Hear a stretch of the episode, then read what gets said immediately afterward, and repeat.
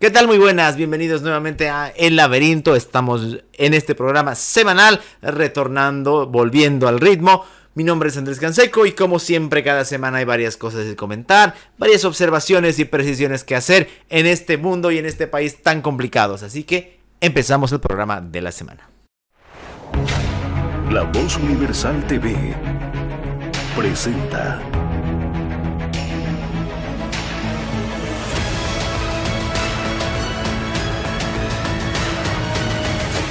El laberinto con Andrés Canseco.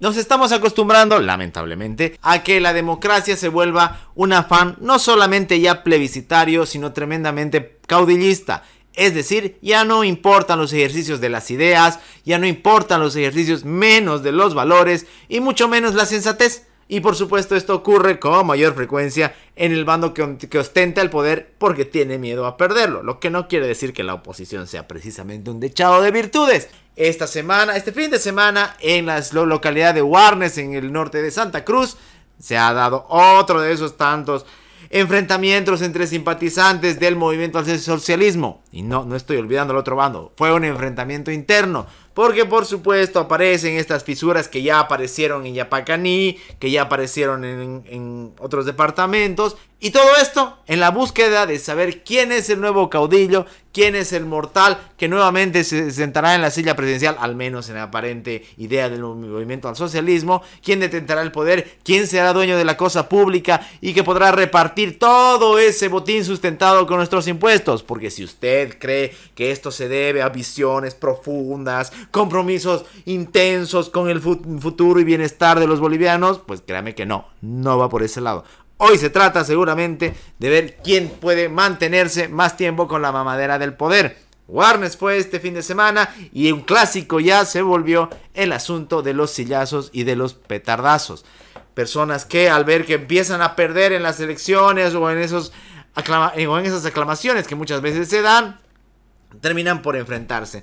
Por mí, poco o nada deberían importar sus enfrentamientos. Si entre ellos quieren aniquilar su existencia, será problema de ellos. Pero el asunto está en que esas mismas actitudes y esa misma violencia la trasladan después a la sociedad. La trasladan después a las calles, la trasladan después a las rotondas, la trasladan después a los mercados y es esa misma mentalidad que en Bolivia nos viene haciendo tanto, tanto daño. No es que se van a quedar ahí, no es que van a decir, sí, nos peleamos en Warnes y solamente entre nosotros, no. El día de mañana van a saltar a otros espacios y van a hacer de la democracia, que ya está herida y está muy dañada, algo todavía peor.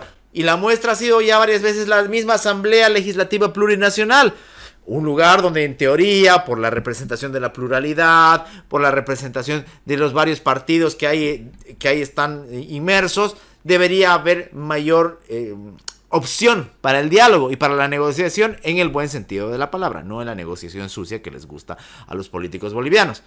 Pero no es, al contrario, una serie de empujones, ataques, inclusive muchas parlamentarias que, escudándose en su condición de, mujeres, terminan agrediendo a sus colegas. Ni qué decir de esos que se escudan en su condición indígena para luego denunciar discriminación. Eso es otra patraña.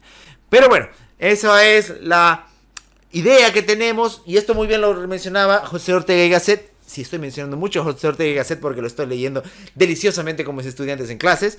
Así que eh, esto lo menciona muy bien. Es lo que él llama la acción directa, la forma en que las masas intervienen a través de la violencia y no por casualidad también ven el Estado como si fuese algo suyo. Esa visión de que él puede caprichosamente el hombre más a pedir o exigir lo que sea para que todos tengamos que cumplirle sus caprichos, resulta que lo tenemos también presente. No es una casualidad, son comportamientos, son actitudes y son, por supuesto, también ausencia de valores, de principios y de deseos mínimos de tener una vida democrática sana. Así es, las peleas, los sillazos y los petardos no se van a quedar en la asamblea de Warnes del MAS, sino, sino que lamentablemente saltan a otros espacios. Y decíamos justamente que la violencia no es solamente política, sino que está en esta especie de chip, para no usar el tema de mentalidad, para darle un toque más moderno, ya que está tan de moda la tecnología y la inteligencia artificial, a la que ya saben que le tengo cierto escepticismo. Pero esta violencia está en nuestras calles, lamentablemente. aunque quieran aparentar ciertas mejoras en seguridad ciudadana, aunque los ministros y viceministros quieran vendernos que vivimos en unas ciudades más seguras, la verdad es que no. La verdad es que estamos pasando lentamente, de una manera casi simulada, a vivir en lo macabro. A levantarnos por la mañana o a llegar a nuestras casas por la noche, encender el televisor, la radio o entrar a nuestros teléfonos para ver hechos macabros. Claro, yo no puede decir que es, podría caer tontamente en la idea de que esto es algo aislado, de que son hechos, que les encanta a los políticos esa idea, no, es un hecho aislado, no representa, como lo que pasó con los autos estos eh, que estaban robados en Chile, eran hechos aislados, no, no son hechos aislados, las cosas ocurren por algo, puede darse alguna particularidad a alguien que por alguna razón actúe de esa manera, por supuesto, pero cuando ya son sistemáticos, cuando incluyen la ineficiencia de los órganos, la ineficiencia e ineficacia de las instituciones, e incluyen además una cultura que genera esa violencia, ya sea por temas económicos, pasionales, políticos, sociales o de cualquier clase, ah, ah ahí no es un hecho aislado. No, en el programa no hacemos escarnio ni hacemos eh, sensacionalismo acá con los hechos, así que ni siquiera los voy a anotar. Ustedes pueden ingresar a las diferentes eh, plataformas y ver lo que ha ocurrido estas semanas. No en un caso, ni en dos, ni en tres, sino en varios. Nuestra sociedad se encuentra consumida por el olvido, ya no solamente de la moral, ya no solamente de la ética ciudadana, humana, sino además por esa idea de que la impunidad puede salvar a todos.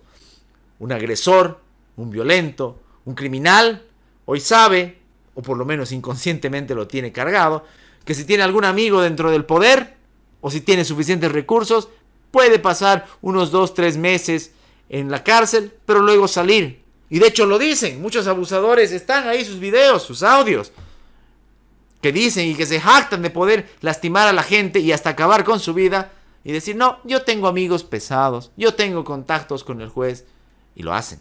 Y todos sabemos a quién nos referimos. El problema es que, como decíamos hace rato con el tema político, la violencia no se va a quedar en ellos. La violencia va a seguir. La violencia va a continuar. Esperemos que no tenga que pasar, como lo hemos dicho algunas veces, algo tan trágico y tan fuerte que nos haga despertar. Y que por lo menos si no podemos reconducir nuestra vida en sociedad, podamos mantenernos a salvo de los embates y de los ataques, del dolor, de lo macabro que hay en este país. Porque sí, hace rato ya venimos diciéndolo, esa realidad que vemos en las noticias mexicanas, colombianas y otros países, no está tan lejos como parece. Cuidado que nos despertemos una mañana y esto no sea solamente Macondo y no sea solamente Comala, sino que sea una versión plurinacional todavía más sangrienta. Sería una mentira también, ojo con esto, decir que la violencia y que los abusos provienen solamente del poder. Por supuesto que como liberales tenemos una visión eh, bastante desconfiada del poder y está bien. Pero también sería una ilusión, y eso es un error en el que, incluyen, en el que incurren varias personas de ciertas ideologías y ciertas actitudes, pensar que los otros actores de la sociedad que no están coludidos con el poder, no pueden actuar de esa manera. Y la verdad es que sí. Lo mismo que dije en el anterior bloque, no voy a hacer mención específica a nombres, ni a casos, ni a casos concretos, pero nuevos casos de abuso dentro de ciertas instituciones educativas y religiosas han aparecido. Y por supuesto, acá siempre hemos propugnado la idea de la libertad educativa y religiosa. Pero la, libertad educativa y religiosa, así como su pluralidad, no quieren decir impunidad. No quieren decir mirar hacia otro lado. Quieren decir, por el contrario, establecer un principio de igualdad ante la ley. Si el poder tiene que someterse a las normas y a las reglas, por supuesto que tiene que hacerlo la ciudadanía y las instituciones civiles. Y tienen que ocuparse las, instituciones encargadas de encontrar la verdad, la justicia y darle sanción a estos casos. Y aquí, aunque les duela a muchos, no opera ese argumento falaz, mal construido, de que no se puede decir nada de ellos porque los otros también no. Eso no funciona. Lo que alguien haga algo malo no abre la otra avenida para que el otro lo haga también de manera impune. No funciona así. Tenemos que superar ese argumento falaz, ese argumento visceral a veces, de pensar que podemos escoger o que todos tienen que tener necesariamente una superioridad moral sobre el otro. No, lo ideal sería que más bien compitamos por eso, decir, no, somos moralmente superiores. No, pero no, estamos en ese mundo. Estamos en una sociedad que sangra, que sufre, personas, ni siquiera sociedad, personas que sufren, menores o no tan menores que sufren y que sufrieron abusos. Y aquí aparece con mayor razón entonces la importancia de tener instituciones y sobre todo un órgano judicial correcto, que pueda buscar la verdad de los hechos, que pueda sancionar correctamente a quienes incurrieron en estas cosas, sin prestarse tampoco al maneseo político. ¿Ven por qué era importante que las cosas sean transparentes y que los órganos sean independientes? Si no era una exquisitez de nosotros hablando frente a un micrófono o en nuestras clases o en nuestras conferencias. No, ven que sí era importante. Porque ahora, porque cuando las papas queman y porque van a quemar todavía más, es importante que, estas, que estos órganos funcionen bien. Para que no se acuse el día de mañana a unos de favorecer a X bando, de encubrir al otro y que la igualdad ante la ley se note. Pero mientras eso ocurre, en una realidad que seguramente pertenece más al país de las maravillas que al nuestro, nos queda a nosotros, insisto, no caer en el argumento falaz de, pensar siquiera, ni por un momento, de que si el malo lo hizo, el no tan malo puede hacerlo. No, no. Basta de eso. Maduremos como personas. Quien, tiene, quien hizo mal, que sea investigado, que pague. Porque no se olviden aparte que los delitos son personalísimos. Son personas con nombre y apellido las que tienen que pagar. Encubridores, actores, coautores. Y ese es el trabajo que le queda por lo menos para salvar cierta dignidad hoy al Estado plurinacional. Es difícil que lo haga, pero es lo que tiene que hacer. Y no nos olvidemos tampoco de ese mal que se campea, la corrupción, que en los diferentes niveles del Estado, ya lo hemos dicho, hasta el hartazgo municipal, departamental y nacional, hace que nuestras existencias en sociedad algo muy difícil de aguantar. Lo menciono porque ahora ha sido el caso del ministro de Medio Ambiente y Aguas, que ya ha sido descubierto en este tema de coimas y de arreglos y toda esa ilegalidad que parece ser una tentación siempre que alguien tiene un poquito de poder, aunque tener ser ministro en Bolivia no es un poquito, sino tener bastante poder. Y la realidad es que cuesta, ¿no? Cuesta para el ciudadano creer que las cosas algún día van a funcionar digo que nos va a costar el día de mañana todavía más creer en la cosa pública. Creer que primero nuestros impuestos van donde, donde deben ir, ya sabemos que no. Nos va a costar realizar un trámite sin pensar, uy, ¿cómo hago para que se agilice? ¿A quién tengo que buscar para que aparezca la vía rápida? Y es así como ocurre. Y no ocurre solamente con la corrupción pequeña, que está muy mal también, de 10, 15, no, eso ya, de 30, 40, 50 hasta 100 bolivianos del tramitador, sino en los más altos niveles, como puede ser un ministerio. Aquí es donde una vez más podemos sacar nosotros nuestra carta, nuestra hermosa carta de se lo dijimos.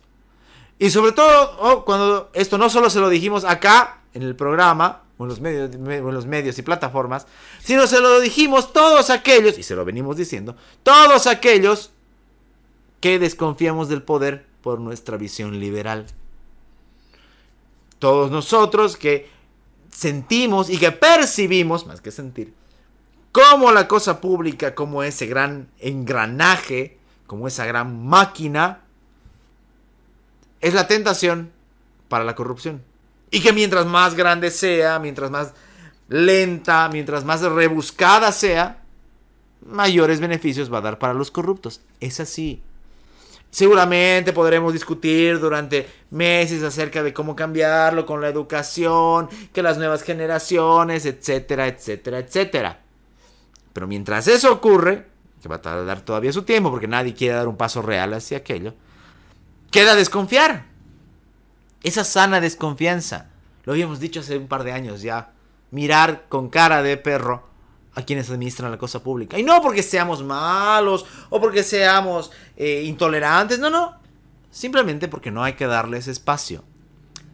¿Se acuerdan esa cita de Jefferson? La el precio de la libertad es la eterna vigilancia. Bueno, aquí va de nuevo. ¿Por qué creen que les encanta encubrir sus actos? ¿Por qué creen que les encanta mandar a sus cobradores? ¿Por qué creen que los tramitadores de las oficinas públicas hacen las cosas rápido? Son tan expertos en el arte de la corrupción que hasta ellos dan nombres falsos. Y eso, lo sé yo de primera mano. Para después no dejar marcas. Después por eso aparecen los QRs, aparecen los secretarios departamentales que, que se van a otro lado escapando, los municipales. Ni qué decir de los ministros. Esas grandes y largas oficinas que se parecen más a una realidad kafkiana y que deberían hacernos la vida un poquito más sencilla, porque para eso fueron creadas, en la realidad no lo hacen y se ven y se sienten a sí mismas las personas encargadas con el poder de enriquecerse. Ya no de ganar los sueldos que ganan y de los privilegios que tienen, sino encima de asegurar su futuro y el de, a veces hasta el de su descendencia por los montos millonarios a costa de los ciudadanos. Esa es la verdad. Quieranlo o no, les guste o no, miren para un lado o para el otro, esa es la realidad. Lo del Ministerio de Medio Ambiente y Aguas es un ejemplo más a la larga plétora de casos y personas en los niveles de poder central, departamental y municipal que nos muestran que la corrupción ha carcomido también nuestra vida ciudadana y que quizás desde la visión menos optimista ya sea muy tarde para dar un giro de timón. Stefan Zweig fue un gran escritor, también fue ensayista y también fue biógrafo, por cierto, que vivió durante la época de la Segunda Guerra Mundial. Él escapa de Austria hacia América justamente hacia la, Sudamérica. En todo caso, Zweig vivió los horrores de la guerra, de la primera parte de la guerra, cuando el, e, los, los miembros del eje y el fascismo estaba ganando, y por eso huye hacia este lado, y de hecho él básicamente se convence a sí mismo, a pesar de algunas victorias de los aliados, de que la guerra finalmente le iban a ganar los nazis. Y es así que dentro de ese contexto mental, él hace dos cosas publica esta última novela, la publica en, Argentina, en una primera edición del año 1942, en plena guerra. Y lo otro que hace es acabar con su propia vida. Y en ese viaje publica su obra, quizás su obra más conocida, novela de ajedrez. Esta novela corta que narra la historia de un ficticio campeón de ajedrez enfrentándose a un personaje muy interesante llamado el Doctor B así se llama, el Doctor B, que resulta ser un verdadero experto en el ajedrez. ¿Por qué? Alerta de spoiler, aunque es una novela del 42. Porque resulta que durante su encierro, no necesariamente en un campo de concentración, ya verán ustedes dónde, los agentes del régimen nacional socialista le quitan absolutamente todo. Todo está conferido a una habitación donde no puede hacer nada. No cuenta ni con un lápiz, ni con un periódico, mucho menos televisión e internet. Estamos hablando del 42. Y los interrogatorios se buscan llegar a través de eh, la desesperación que puede sentir este hombre, el doctor B. Y en un giro de la historia, él logra conseguir un libro que él asume que va a ser su consuelo y va a ser algo que lo va a mantener medianamente cuerdo. Pero resulta que era un libro de ajedrez. Él no le, a él no le gustaba el ajedrez, pero al ser su única herramienta, aprende ahí el ajedrez que luego terminará jugando con el campeón en el barco. Más detalles no voy a dar, pueden encontrarlo, no dura más de 50 páginas, es un muy buen libro. Pero ¿por qué lo quiero recomendar? Aparte de que nos encanta recomendar libros y la voz universal, radio, TV y las redes sociales son el único espacio donde me dejan recomendar libros y encima nos promueven para aquello. Lo hago porque tiene una connotación muy interesante del abuso del totalitarismo. Todos hemos escuchado de campos de concentración, todos hemos escuchado de gulags en el caso soviético, pero también están estas otras formas de doblegar al individuo, que no por casualidad, por eso les digo que también lo recomiendo, se siguen aplicando en el presente. el aislamiento a las personas, el llevarlas hasta el límite de la locura, el desesperarlas, no solamente a plan de violencia, golpes, como en los otros casos, o de su aniquilación, sino además de otras tácticas, es algo que sigue siendo presente. Y sigue estando inclusive en la realidad boliviana. Herencia de las dictaduras de los 70s y los 80s, los órganos policiales y de inteligencia del Estado plurinacional, a pesar de que se declaran supuestamente democráticos, no lo son, continúan haciendo las mismas cosas. Y no solo con presos políticos, sino con el ciudadano común. Enciérrenlo hasta que hable, dicen. No le den comida, mándenlo a tal parte, acaben con su dignidad. Algo que podemos encontrar en la novela y en otras muestras de los regímenes más terribles de la historia de la humanidad. Qué patético es que tengamos que copiar esas cosas y no las cosas buenas y decentes del pasado, ¿verdad? Si uno puede leer, insisto, vean novela de ajedrez, hay algunas adaptaciones fílmicas también que están decentemente hechas. Van a encontrarse con que muchas de esas, de esas cosas que, que pretenden hacerle sentir al doctor B, el Estado plurinacional y los amigos del Estado plurinacional en América y en otros países todavía las siguen haciendo. Los métodos del Estado para la violencia, para doblegar al individuo, siguen estando presentes. De nada sirven los derechos humanos, de nada les sirven las leyes, no, a ellos no les importa. Y hagamos un mea culpa también a muchos miembros de la sociedad, a los individuos, a veces se les olvida lo importante de estas cosas. Se les olvida que todas las personas aún tienen que tener un proceso, el principio de inocencia. Entonces caemos en el juego, caemos en la treta de los abusivos. Eso es algo también que tenemos que cambiar. Recomendamos entonces la lectura corta. Ahora que se viene la feria del libro, aparece en esta y en otras ediciones. Esta es una edición de la editorial Osada por el 70 aniversario de la conocida editorial, pero hay en diferentes. Hay hasta versiones ilustradas muy bonitas, por cierto. Novela de ajedrez de Stefan Zweig. Y así es como pasaron los minutos, luego de hacer comentarios sobre la realidad boliviana y de recomendar uno que otro libro. Nos volveremos a encontrar la siguiente semana. Agradecer a todas las personas que nos han mandado sus saludos, sus apoyos, que nos han mandado siempre sus comentarios, que nos dejan su like, que comparten y que en este extraño mundo de los medios de comunicación y de las redes sociales del siglo XXI siguen dándonos su tiempo, que es lo más importante para nosotros. Mi nombre es Andrés Canseco. Nos volveremos a encontrar la siguiente semana en otro laberinto. Que tengan un muy buen descanso. El laberinto con Andrés Canseco.